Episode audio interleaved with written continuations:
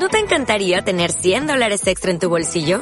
Haz que un experto bilingüe de TurboTax declare tus impuestos para el 31 de marzo y obtén 100 dólares de vuelta al instante. Porque no importa cuáles hayan sido tus logros del año pasado, TurboTax hace que cuenten. Obtén 100 dólares de vuelta y tus impuestos con 100% de precisión. Solo con Intuit TurboTax. Debes declarar para el 31 de marzo. Crédito solo aplicable al costo de la presentación federal con TurboTax Full Service. Oferta sujeta a cambios o cancelación en cualquier momento. Bienvenidas, bienvenidos a la segunda parte de esta entrevista fantástica que nos está dando Lorenzo. Y como lo hizo en la primera parte, seguirá respondiendo contándonos muchísimas cosas y respondiendo aquellas preguntas que posiblemente tú también tienes. Así que, sin más dilación, te dejo con la segunda parte.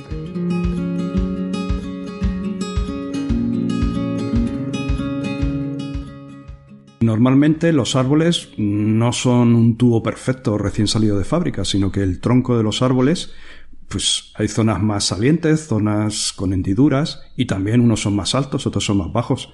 Dinos, por favor, en qué zona del tronco y bueno, y a qué altura hay que poner las, las inyecciones.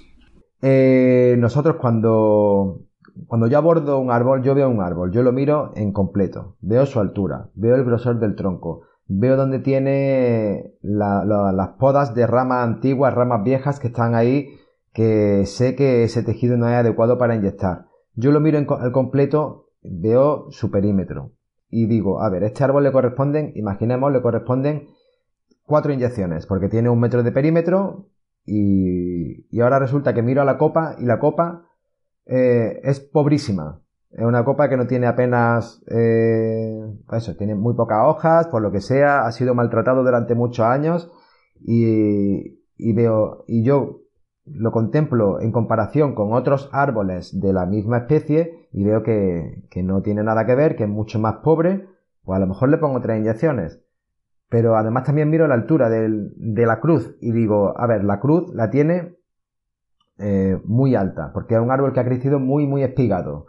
Eh, pues ahora resulta que, claro, al tener más altura, pues yo sé que el insecticida, si lo que quiero tratar es una plaga, va a quedar bastante retenido en el tronco y se queda ahí y, no, no, va a llegar en dosis suficiente al, a la copa. Entonces a lo mejor decido otra vez ponerle cuatro inyecciones.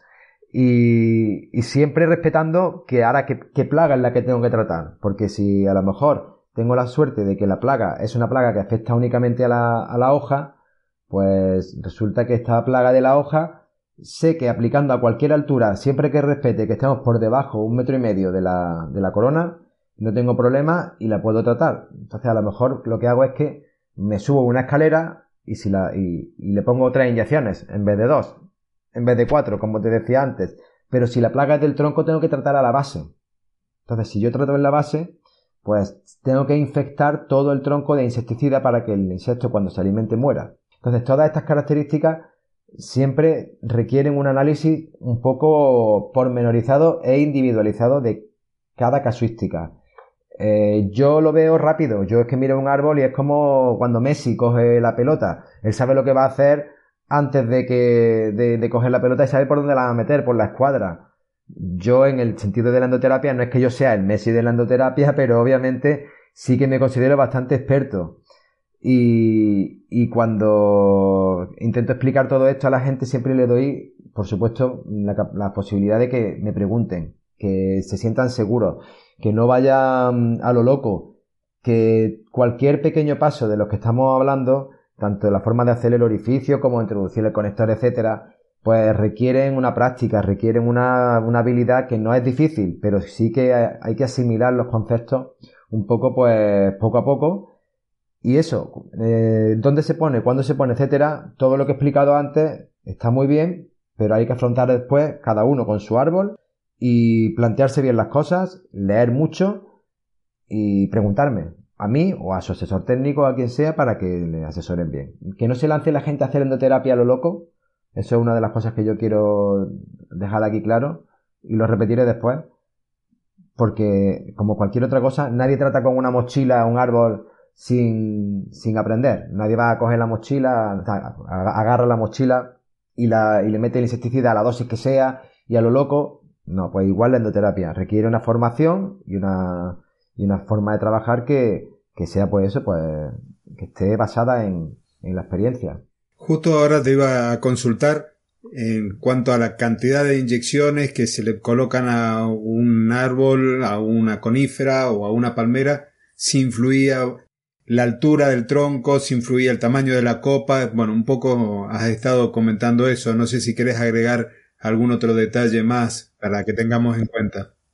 Sí, pues mira, eh, está muy bien que me pregunte esto porque en palmera, por ejemplo, es muy diferente la forma de abordarlo que en, que en árboles o en, que en árboles, que las frondosas, que son las que no son coríferas, y después coníferas. En, las frondosas, que son las plantas que realmente se llevan más inyecciones. Por perímetro, a igualdad de perímetro, pues nosotros en, las frondosas, con nuestro dispositivo, el volumen que trabajamos y tal, cada 20-30 centímetros ponemos una inyección. 20 o 30 no es lo mismo. Hay, veces que, tenemos un, perímetro de un metro y hablamos de, de si ponemos una cada 20 serían 5 inyecciones, pero es que si tenemos a veces un perímetro de un metro y hablamos de 30, pues serían 3 inyecciones a lo mejor, porque a lo mejor son 3,1 inyecciones que al final aproximamos a 3. De 5 a 3, ¿por qué? Pues por lo que hablaba antes, del tamaño de copa, de la altura del tronco, de, de la plaga que tenemos que tratar, que a lo mejor pues requiere ciertas características, todo esto tiene, es pormenorizado, pero sí que eso, pues cada metro de perímetro, metro de circunferencia, pues sería de 3 a 5 inyecciones. A lo mejor 4 es la media y es lo más adecuado, pero esto siempre hay que, como decía, observarlo pormenorizadamente. En coníferas, sin embargo, este número, este rango eh, aumenta para resultar en un menor número de inyecciones en coníferas, pues nosotros lo, aplicamos cada 25-35. sumamos 5 centímetros a, la, a la clasificación. Por tanto, requiere un menor número de inyecciones. ¿Por qué? Pues porque las coníferas reparten mucho mejor el producto, eh, suelen tener, eh, digamos, menos masa foliar que las otras plantas y las, acículas, menos superficie foliar, digamos, no menos masa, menos superficie foliar. Tenemos, tenemos acículas y hemos visto que casi siempre con menor número de inyecciones el resultado eh, es, el, deseado. Y en palmeras, que es el último de, los, de la clasificación, no por eso menos importante, en palmeras lo que hacemos es que, a ver, la palmera sabemos que casi siempre el tamaño de la corona es el mismo. Mm, depende de la especie. Con 3-4 inyecciones normalmente la palmera está completamente tratada. Porque hay veces que la palmera parece más gruesa de lo que es, pero es que resulta que lo que, lo que le incrementa el grosor a la palmera es el, que tenga, el que las hojas antiguas hayan sido afeitadas o no. Por tanto, es difícil determinar el grosor de la palmera. Nosotros, en vez de medir la palmera ya por grosor, lo que aplicamos son 3, 4 o 5 inyecciones. Las, que, las palmeras que tienen una copa más pequeña son más bajitas, pues le aplicamos 3 inyecciones. Las que tengan una altura media y tengan una copa grande, pero grande porque la especie de palmera requiera eso, pues se le pondrán 4 inyecciones. Si la palmera ya es muy alta, pues a lo mejor le ponemos 5 inyecciones para conseguir llegar a la copa, a la corona, con la dosis letal de insecticida. Eso es un poco la regla. ¿Y me puedes dar, o nos puedes dar, mejor dicho, algún tip, algún consejo, fruto de vuestra experiencia, para que ese orificio, esa herida que le hacemos al árbol se recupere mejor, por ejemplo?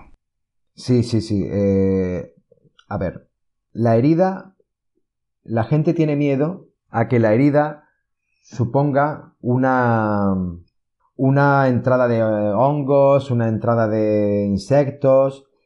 Eh, la herida puede ser, aunque yo nunca lo he visto, pero he visto, he visto que algunos autores se refieren a la capacidad de, la herida de transmitir enfermedades si tenemos, tratamos un árbol con un taladro y después ese taladro sin limpiar la broca lo pasamos a otro árbol, podríamos transmitir una enfermedad. Yo digo, yo nunca lo he visto, pero ¿por qué no?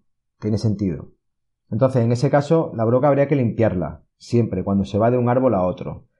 Después, la herida en sí, cuando nosotros hacemos una herida, nosotros recomendamos siempre que dejemos la herida al aire para que entre el oxígeno suficiente como para que los procesos metabólicos de, combatir la herida se, se puedan llevar a cabo y no se acumule ningún tipo de humedad. Si tapamos el orificio se va a acumular humedad a la vez que no va a entrar aire, con lo cual favorecemos la proliferación de hongos anaerobios que son los que se, asocian a la, a la pudrición de la, de la madera.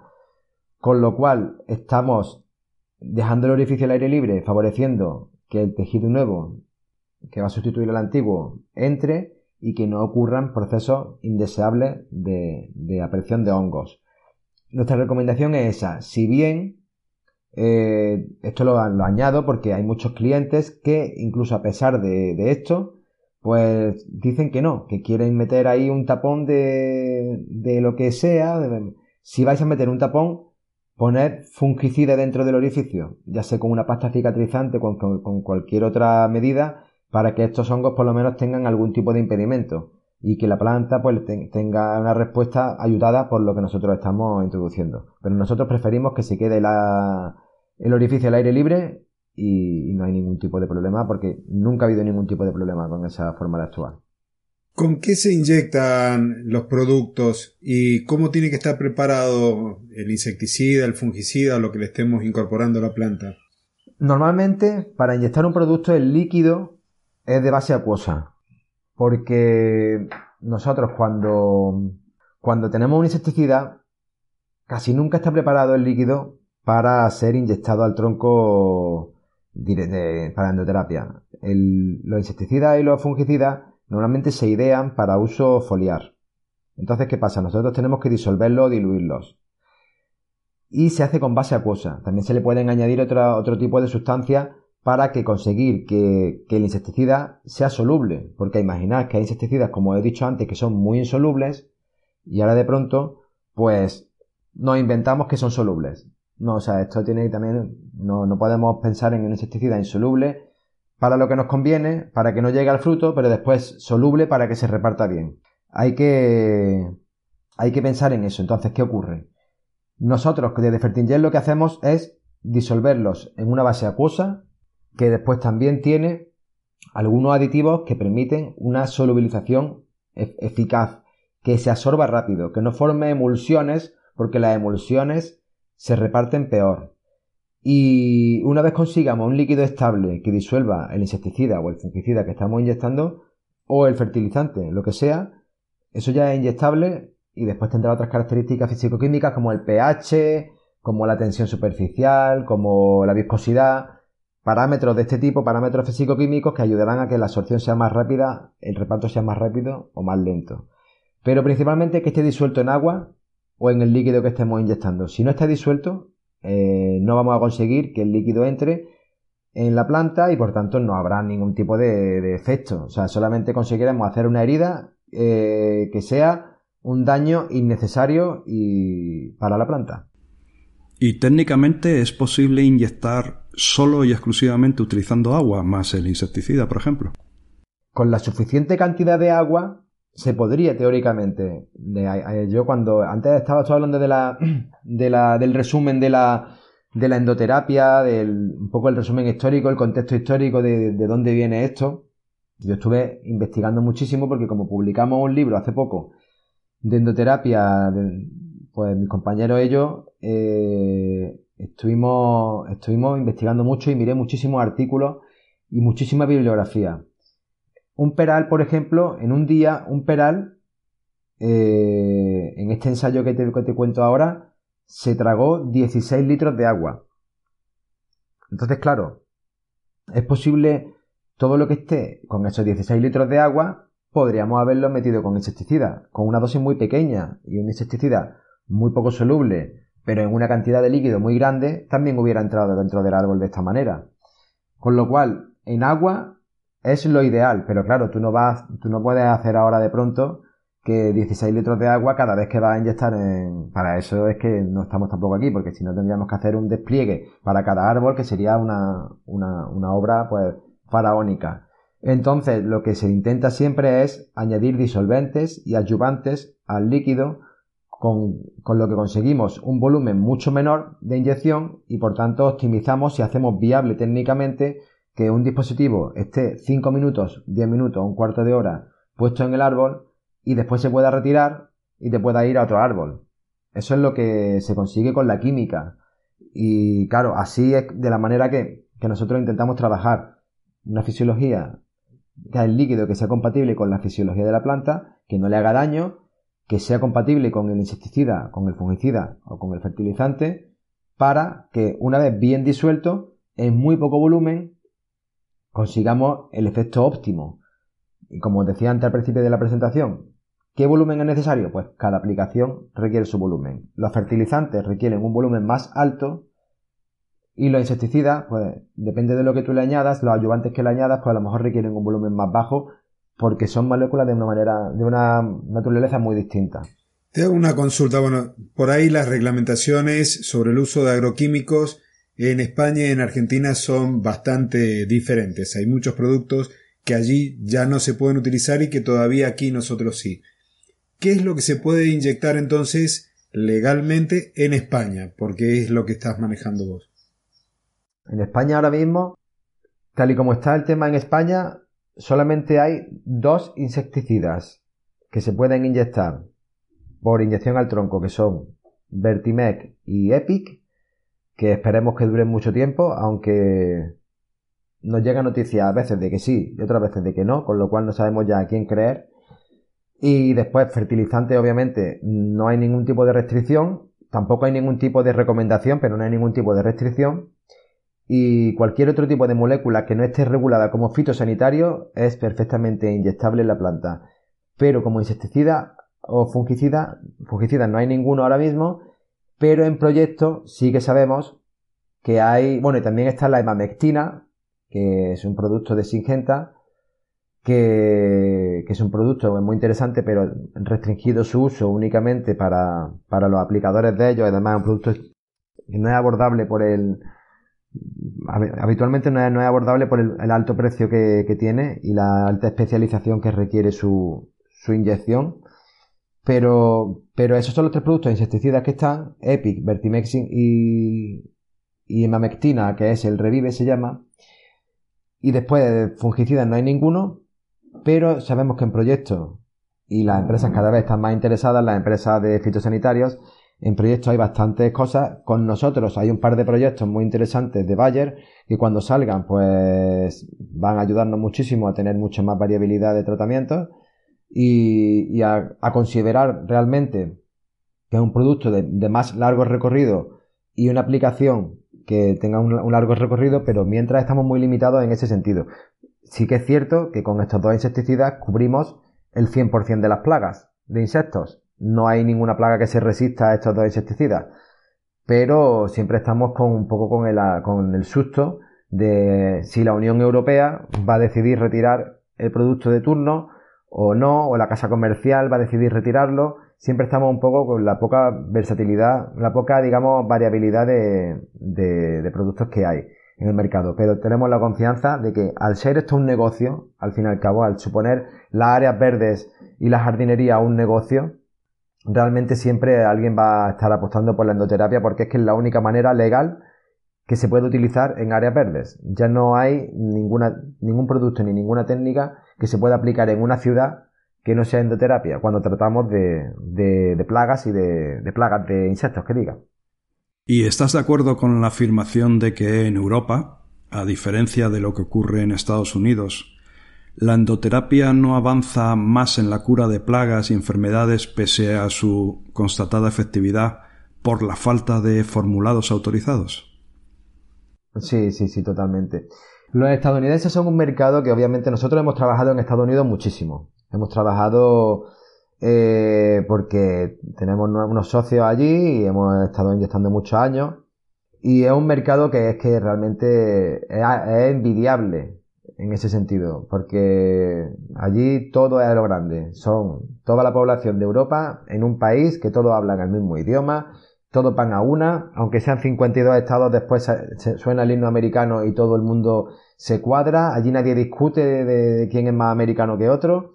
Entonces, en ese sentido, tienen unas posibilidades enormes, su, su, mercado es enorme y también la forma de ellos abordar todo el tema fitosanitario es muy diferente. Ellos permiten la inyección de, de antibióticos, por ejemplo, en, árboles.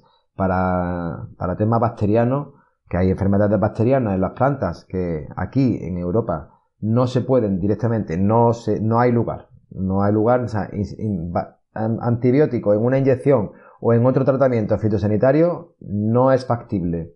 Después también tienen fungicidas que son para inyección. ¿Por qué es esto? Pues porque una empresa no tiene que gastarse 2 millones de euros para registrar un producto para inyección nada más. Allí, con una notificación y unas cuantas pruebas, entienden que la endoterapia eh, no, no hay que sumarle más pruebas de las necesarias. Ellos quieren que el mercado se mueva. Quieren que facturar money money. Y entonces ellos cuando quieren, tienen un producto que funciona, pues lo van, van a la EPA, el producto cumple con las restricciones de la EPA, lo inyectan, es eficaz, ya está, no hay problema. Aquí en Europa, pues registrar un formulado es una tarea reservada a, a cuatro, a cuatro eh, personas, que sean cuatro empresas multinacionales que son pues mm, semidioses y después pues alguna que alguna puntualmente que, que tenga una, un consorcio de empresas pequeñas que hagan algo un poco diferente es una cosa faraónica titánica que, que para una empresa pequeña es inviable y encima requiere y eso solamente si es una molécula antigua. Imaginemos que una molécula conocida, la bandestina, yo quiero registrarla, a lo mejor son 2 millones de euros o 3 millones de euros. Pero si estamos hablando de una molécula nueva, eso puede ser a lo mejor 200 o 300 millones de euros. Entonces, claro, ¿quién se va a meter en, en, una, en, una, en una cosa de estas? Pues Bayer o Singenta o Monsanto, quien sea, pero son, son ya cosas que no se pueden abordar. Y 10, 12 años de trabajo también. Entonces, nosotros ahora mismo dependemos mucho de esta, de que las empresas grandes vean negocio en lo pequeño, que es la jardinería. Es una cosa difícil porque si tú eres Bayer y vendes, pues imagínate, eh, 500 millones de litros de imidacloprid en la época del confidor en el mundo y después para jardinería vende 5.000 mm, litros o 10.000 litros o, o, 100.000 litros, me da igual, el porcentaje tiene que estar, o sea, el gasto tiene que estar justificado. Entonces, por eso cuando desaparece imidacloprid en el año, hace dos, tres años aproximadamente, desaparece imidacloprid, pero no tienen en cuenta, oye, pero vamos a dejarlo para inyección, les da igual. Porque para inyección sabemos claramente que funciona muy bien, que tenía una, eficacia buenísima, que no hacía daño al medio ambiente, que no teníamos problemas con las abejas. Todo eso está muy bien. Pero es que no lo van, que no, no, lo han peleado. ¿Por qué no lo han peleado? Porque para ellos son migajas. Entonces ese es el problema que tenemos, que no se desarrolla tanto porque en Estados Unidos no son migajas. En Estados Unidos las áreas verdes es un negocio enorme. Y en Europa, pues las áreas verdes pues son un negocio que bueno, que no está mal que da de comer a mucha gente, pero tampoco comparado con la agricultura, pues es, un pequeñito pastelito. Sí, ahí ya te me adelantaste, justo iba a preguntarte, Lorenzo, del tema de los tiempos. Y también, justo hablaste del famoso confidor, pierden el mercado ellos en Europa, pero América Latina nosotros lo tenemos ahí, tenemos varias empresas que producen insecticidas con el mismo principio químico. Entonces, por ahí es, pierden un sector, si la otra vez estaba viendo el mapa de Argentina, cuántos países europeos entran en nuestro territorio nada más. Entonces, si, si comparamos la pérdida de mercado europeo con el mercado latinoamericano o América completa, del norte, central y sur, entonces por ahí también eso implica que, que no se preocupen tanto por perder un mercado que a lo mejor no le, no le interesa, porque eso es una realidad. Muchísimos de los productos que la comunidad europea ya ha descartado en el uso dentro de lo que es jardinería, acá están a la orden del día. Y la propaganda te dicen, esto es buenísimo, no pasa nada. Eh, sabemos el poder de Monsanto y, y de muchas otras como Bayer dentro de lo que es las economías regionales Así que esa también es otra justificación.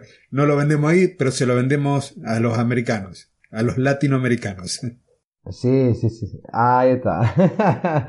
muy bien, muy bien. Pero no, pero sí es que ya nosotros ya, ya estamos aprendiendo un poco porque tenemos tratos con empresas multinacionales, tenemos acuerdos y empezamos a desarrollar cosas, a hacer ensayos y ellos pues coloquialmente nos cuentan un poco cómo funciona su empresa. Y ellos funcionan por pues, comités, proyectos, esas son unos gigantes que para moverlos, igual cuando, cuando se mueve el gigante no lo para nadie, pero hasta que se mueve el gigante tarda mucho en empezar. Entonces, eso es lo que, lo que ellos cuando deciden una estrategia, eh, pues deciden una estrategia y eso mm, está más que pensado. Otra cosa es que se equivoquen, pero está muy pensado. Y si ellos no, no, no ven, no ven ahí, digamos, la, la punta a un negocio, se la verán de otra manera. Cuando ellos toman una decisión está muy justificada. Ellos, nosotros, por ejemplo, hablando del algo muy obvio, que es, por ejemplo, un insecticida, nosotros le preguntábamos, ¿Y por qué no probáis este insecticida en, en almendro? Porque aquí en España la restricción, no sé cómo será en Argentina, pero aquí cada producto fitosanitario tiene un uso concreto en determinadas especies. Hay productos que son muy buenos en almendro, pero ese mismo producto, aunque sería buenísimo en melocotonero, pero han decidido que no quieren hacer melocotonero. Solamente hacen almendro por lo que sea.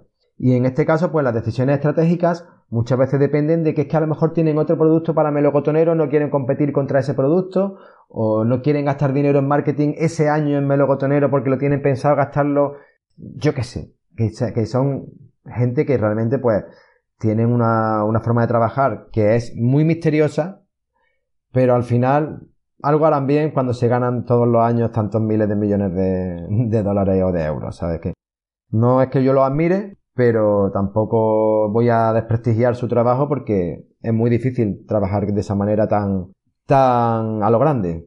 Y Lorenzo, cuando llega una nueva plaga o cuando, como comentaba, se prohíbe un insecticida, como pasó aquí en España con el diametoxan y con el imidacloprid, con el picudo rojo, por ejemplo, cuando ocurren estas cosas, ¿cómo abordáis estos cambios? O sea, ¿cómo, cómo hacéis los, los ensayos para ver la eficacia de un producto mediante la endoterapia? ¿Y piensas que hay productos suficientes para pensar que la endoterapia tiene un futuro asegurado?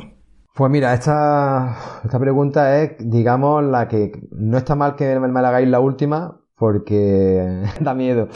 Da miedo, da miedo, porque es una, es una forma, nosotros estamos, con la endoterapia estamos eh, muy contentos con la forma de trabajar, nos estamos muy orgullosos de lo que hemos conseguido como empresa tanto por el I D como por, o sea, por todo lo que es comercial, todo esto, cómo se ha implantado la endoterapia en pocos años en, España y en Europa, que estamos cada vez más, presentes, pero siempre, siempre estamos a, a expensas de, de lo que, como decía antes, de que, de lo que decidan las autoridades, etcétera.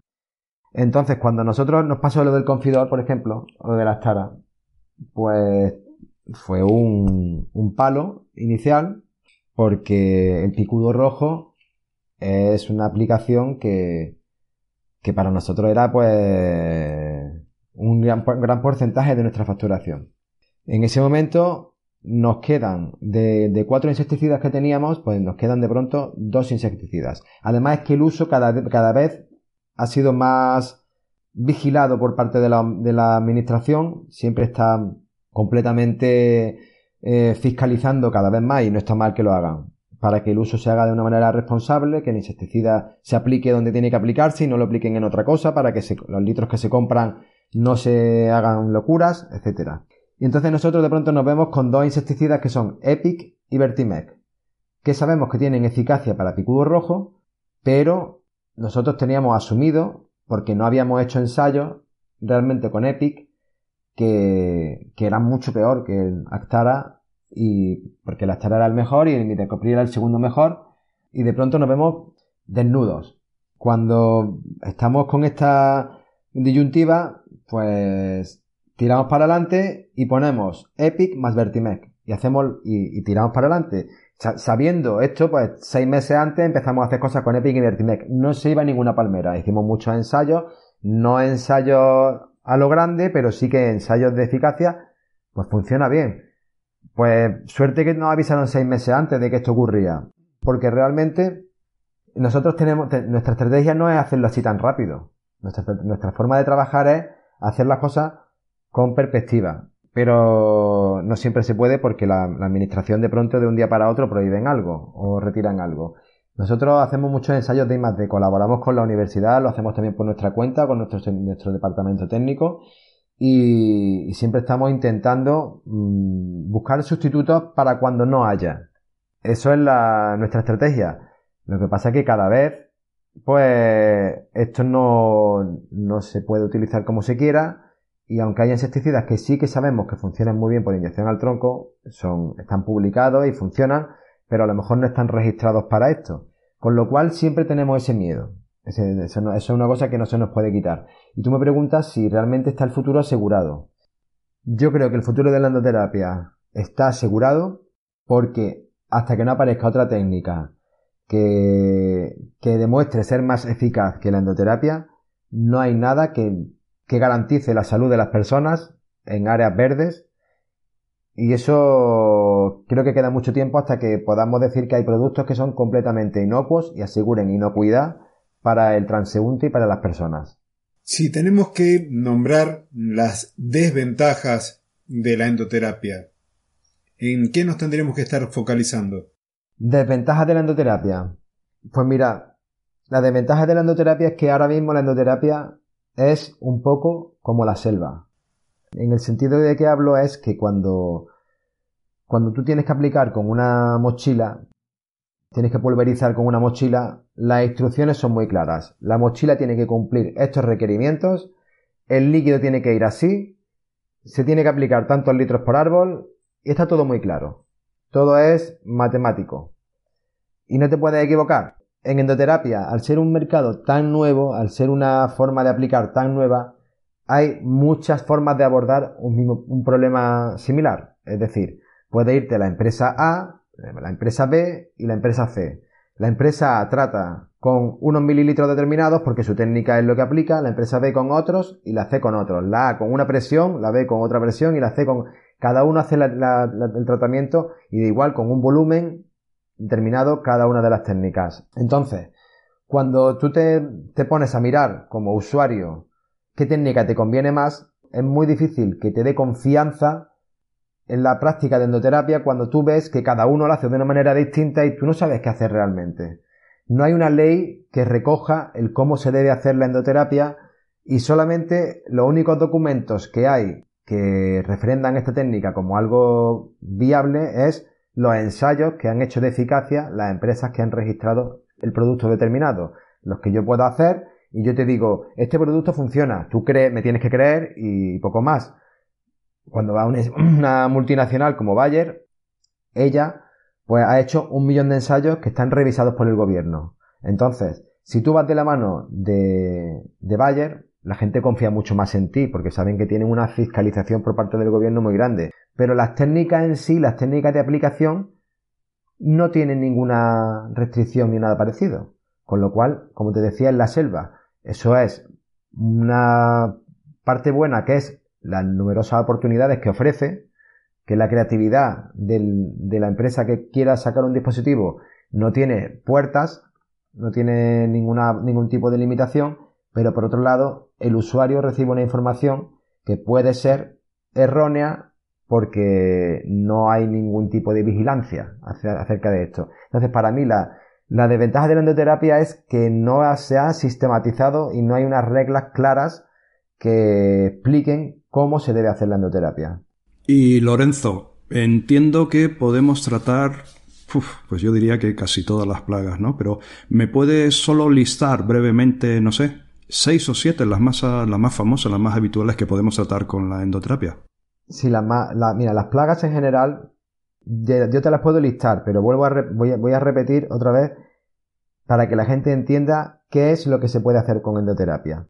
Cualquier insecto que se alimente de, la de partes vivas de la planta se puede tratar con endoterapia. Cualquiera. Eh, chupadores, pulgones, cochinillas, eh, escolítidos, y con nombre y apellidos, eh, procesionaria, picudo rojo, tomicus, eh, digamos, pues, galeruca, sila, o esta, este tipo de plagas que se alimentan del tronco, cameraria, también. Es que hay tantísimas que realmente creo que, que la forma de tú, eh, como, como profesional de la jardinería, cuando identificas una plaga, porque lo primero es identificarla, que esa es la parte más difícil, saber qué plaga es la que tienes muchas veces. Pero cuando ya tú identificas la plaga, aunque tú no la conozcas, siempre recurres a, Google, como todos hacemos ya en casi todos nuestros ámbitos de la vida, recurres a Google y ves cuál es el ciclo vital y observas si de dónde se alimenta la, la plaga, si se alimenta del fruto, si se alimenta de la hoja, del tronco o de donde sea. Cuando tú identificas, con la excepción del fruto, todas las demás plagas, si se alimentan de partes vivas de la planta, son tratables. Lo único que hay que determinar después de esto es cuándo tratarla. Tú tienes que mirar el ciclo vital y si sabes que la plaga, eh, si es una plaga que es de primavera, pues va a tratar en abril, en mayo. Si sabes que la plaga es una plaga de otoño, como la procesionaria, o sea que después baja en primavera, pero durante su época de alimentación es en otoño, pues tú te ciñes a la época en la que sabes que la plaga se alimenta para tratar en esa época los árboles.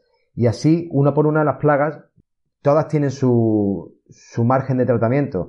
A lo mejor tienes que afinar un poquito más, un poquito menos con la época, pero al final todas las plagas tienen posibilidad de ser tratadas siempre que se haga en la época correcta con el insecticida correcto, porque hay veces que el insecticida EPIC funciona y otras veces que el que funciona es el imidacloprid, otras veces o el que mejor funciona es el, el Vertimec. Entonces, claro, hay que identificar la plaga, que eso ya os digo, esa es la parte más difícil, porque muchas veces te dicen que tienen una cosa y después tienen otra completamente distinta y claro, pues va a ciega, entonces dice, mira, pues le meto todos los insecticidas juntos, que nosotros a veces hacemos eso, cuando no, no saben qué plaga tienen, le digo, pues si no sabes qué plaga tiene, le metes, en nuestro dispositivo se puede hacer, le metes Vertimec y Epic juntos y así ya te, te asegura de que seguro que no va a tener más plagas en todo el año.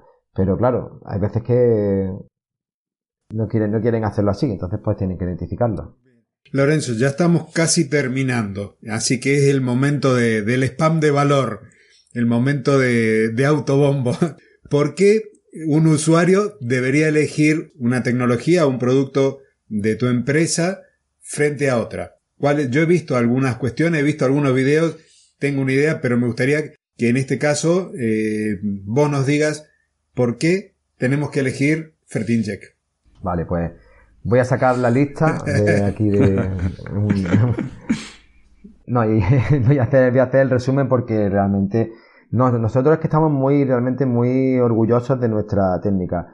Las características que hacen que estemos más orgullosos es que es que es, tan fácil de usar que, y tan rápida de aplicación y todo lo que supone la operativa, que al final la, la gran ventaja de nuestra técnica es que por un precio relativamente asequible, la endoterapia nunca es barata, pero creo que somos los más asequibles porque la mano de obra, que es el factor más encarecedor de cualquier tratamiento, eh, permite que la velocidad de aplicación permite que la mano de obra pues tenga mucho rendimiento y por tanto se abarate mucho los costes de aplicación.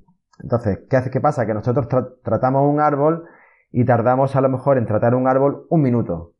Lo que es en aplicar las inyecciones, te vas al árbol de al lado, tarda otro minuto y de pronto en 10 minutos pues has tratado 10 árboles y te esperas 5 minutos a lo mejor si es que lo requiere la aplicación y, y, retiras los otros los dispositivos porque esos 10 árboles que has tratado estaban en un rodal concretamente y no te quieres separar de ellos por cualquier razón.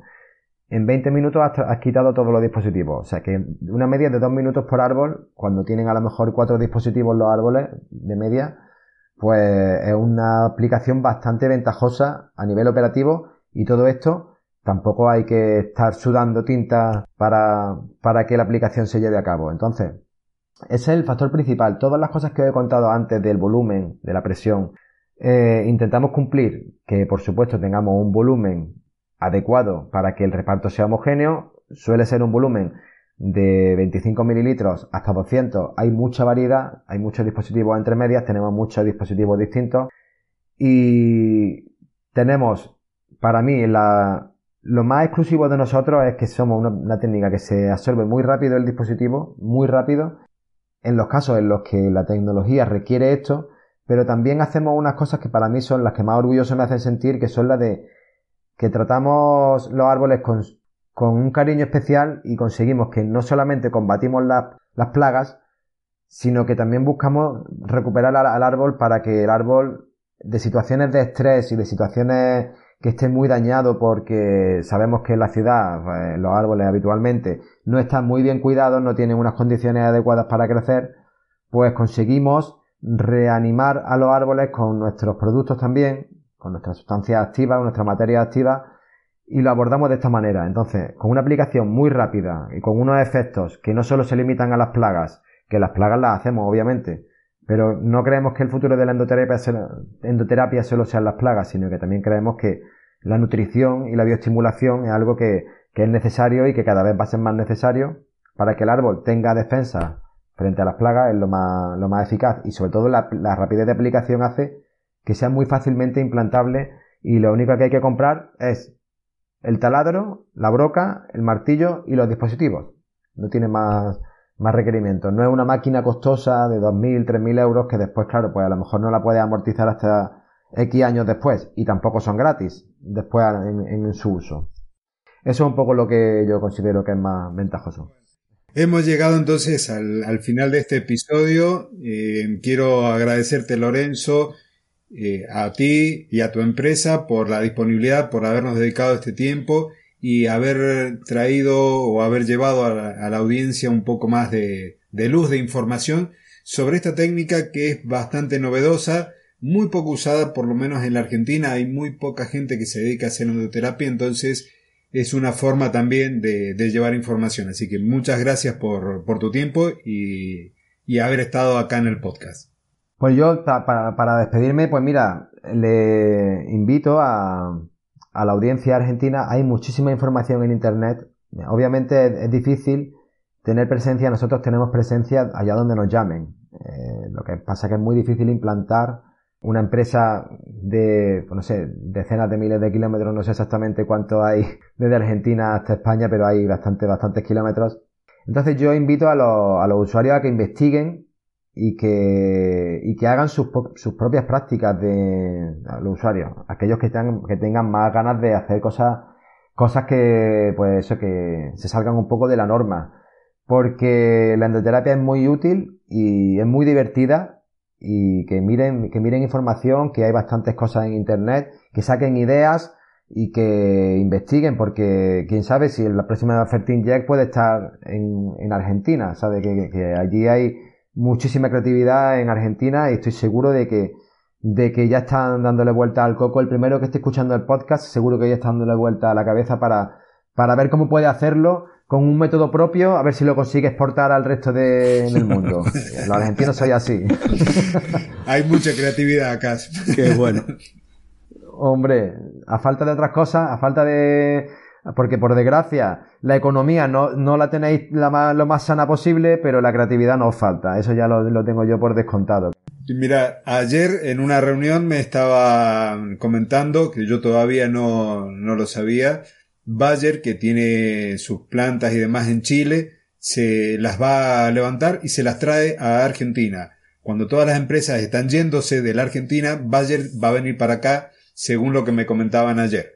Vamos a ver eh, si es así y capaz que de la mano de Bayer aparezca algo más cercano a la endoterapia. Hombre, pues por supuesto, Bayer en España ha hecho mucho por la endoterapia, realmente.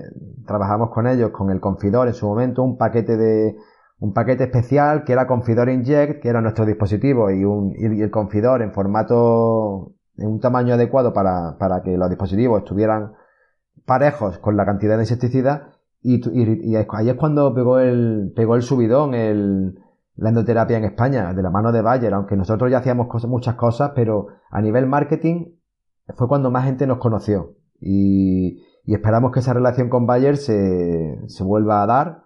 Estamos trabajando con ellos constantemente en ensayos y en cosas, por lo cual, si eso se puede trasladar a Argentina, obviamente, pues nosotros lo pondremos sobre la mesa. Claro que sí. Lorenzo, yo también te quiero agradecer enormemente que hayas, bueno, le hayas robado un poquito de tu tiempo para pasarte por nuestro podcast. Sé de buena tinta que estáis súper, súper, súper ocupados. Ahora estamos en la última parte de octubre. Es la época de la temporada de la procesionaria de realizar la endoterapia. Para la endoterapia hay de realizar la endoterapia para la procesionaria. O sea que muchísimas gracias. Has dicho en algún momento de tu charla, de la entrevista, que habías escrito un libro en colaboración. Para ese oyente que quiere ir un poquito más allá, que quiere profundizar un poquito más, ¿nos puedes decir el título del libro? Sí, mira, el, libro lo, hemos escrito en colaboración con la Federación de Golf, la Real Federación Española de Golf. Eh, porque ellos también tienen muchísimos árboles que necesitan ser tratados y, los campos de golf son zonas de acceso al público, con lo cual se trata como si fuera una, ciudad, no tiene ninguna diferencia en ese sentido a nivel legal. Y el libro lo escribimos con ellos, en colaboración con ellos, y, el libro se llama Endoterapia en campos de golf, así de fácil es el título. Lo pueden encontrar y es bastante fácil de encontrar, tiene una buena distribución. La Real Federación se lo ha trabajado bastante para que la distribución sea bastante buena. Y si ponen ese título, Endoterapia en campos de golf, lo van a encontrar fácil para, poder pedirlo. Y me consta que también llevaban, tienen colaboración con campos de golf de, de, Sudamérica y de Latinoamérica, con lo cual a lo mejor también es posible que llegue ese libro a, allí a Argentina, quién sabe. Muy bien, genial, genial. Pues muchísimas gracias. Ahí lo tenéis, queridos oyentes, para los que quieran profundizar un poquito más. Y también, Lorenzo, un abrazo bien fuerte y también quiero agradecer a todos los oyentes por estar ahí, por el tiempo que nos habéis dedicado para aprender, pues la verdad es que hemos aprendido un montonazo sobre endoterapia. Y bueno, ya lo sabéis, un caluroso saludo, un abrazote, disfrutar de vuestro jardín lo máximo posible, que para eso lo tenemos, para eso lo cuidamos, y si es necesario, con endoterapia, por supuesto. Muchas gracias, Lorenzo. Muchísimas gracias, audiencia, por haber llegado hasta acá. Es un episodio un poco más extenso de lo normal, pero con muchísima información de valor. Te agradezco que hayas llegado, te agradezco que compartas el episodio. Sabes que habitualmente tenemos el formato solamente de audio en el canal de podcast, pero en esta ocasión también está el video de esto, o el vídeo, como dice Fernando, en su canal de YouTube, en Personal Garden Shopper. Vas a encontrar toda esta entrevista en video, nos vas a ver eh, interactuando, vas a ver nuestros rostros que no es tan habitual porque siempre estamos directo al oído con el podcast. Así que muchas gracias por haber llegado, por compartir el episodio, por tus comentarios amables del podcast y del contenido.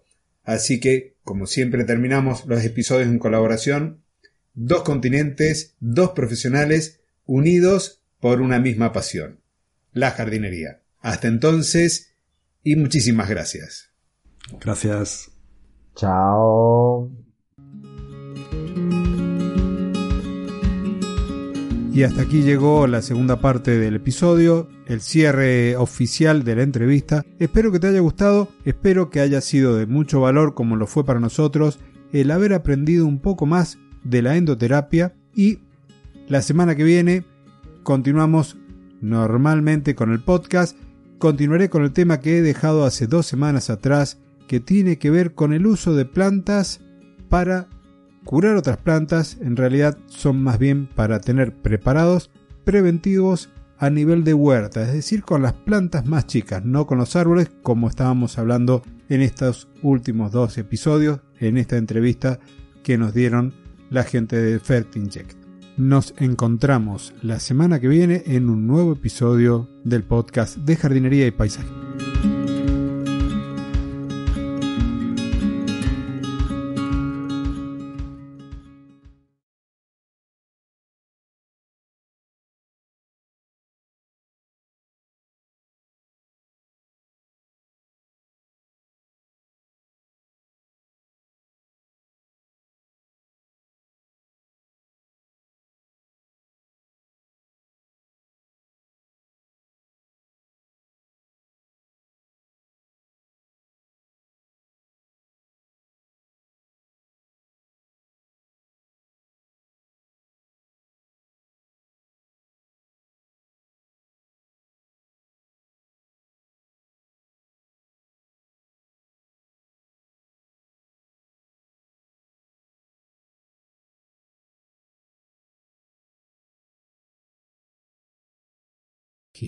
Hasta entonces, y muchísimas gracias.